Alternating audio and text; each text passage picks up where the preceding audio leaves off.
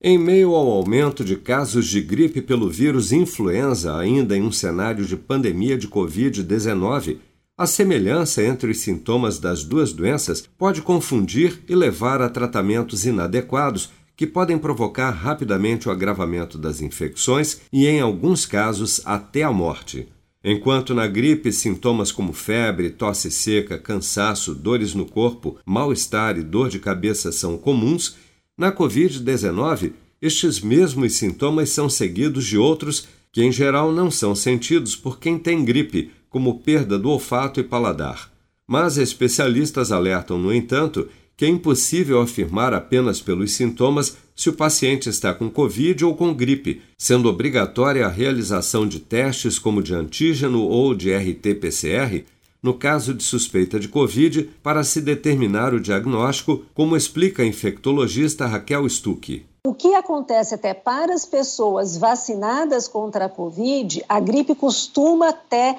dar um quadro muito mais intenso nos primeiros dias. Sabe, assim, você dorme bem, e no dia seguinte, se você está com gripe, você não consegue levantar da cama de tanto tão o mal-estar, a febre alta e o calafrios, né? Já ah, para os vacinados contra a Covid, mesmo a Omicron agora, a gente não tem visto mais, né, a perda de olfato e de paladar. Então é um quadro mais até de dor de garganta, a febre pode estar ausente ou febre baixa nos primeiros dias e um mal-estar, uma indisposição. Então a gripe tem sido até nos primeiros dias muito mais intensa do que nós temos observado em relação à Covid, mesmo com a Ômicron. Como os sintomas são muito parecidos, né, só o exame, mesmo o teste, vai conseguir eh, fazer a distinção e falar se está com Covid ou se está com eh, a influenza. Segundo dados enviados pelas secretarias estaduais de saúde ao Ministério da Saúde e ao Conselho Nacional de Secretários de Saúde,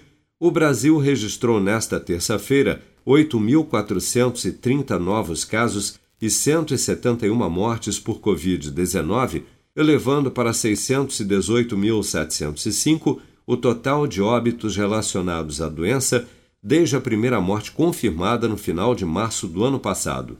Mesmo após os ataques hackers sofridos pelo Ministério da Saúde há quase 20 dias, o que tem dificultado a totalização dos dados epidemiológicos em todo o país, Somente o estado do Acre não divulgou números atualizados sobre casos e óbitos por Covid-19 nesta terça-feira.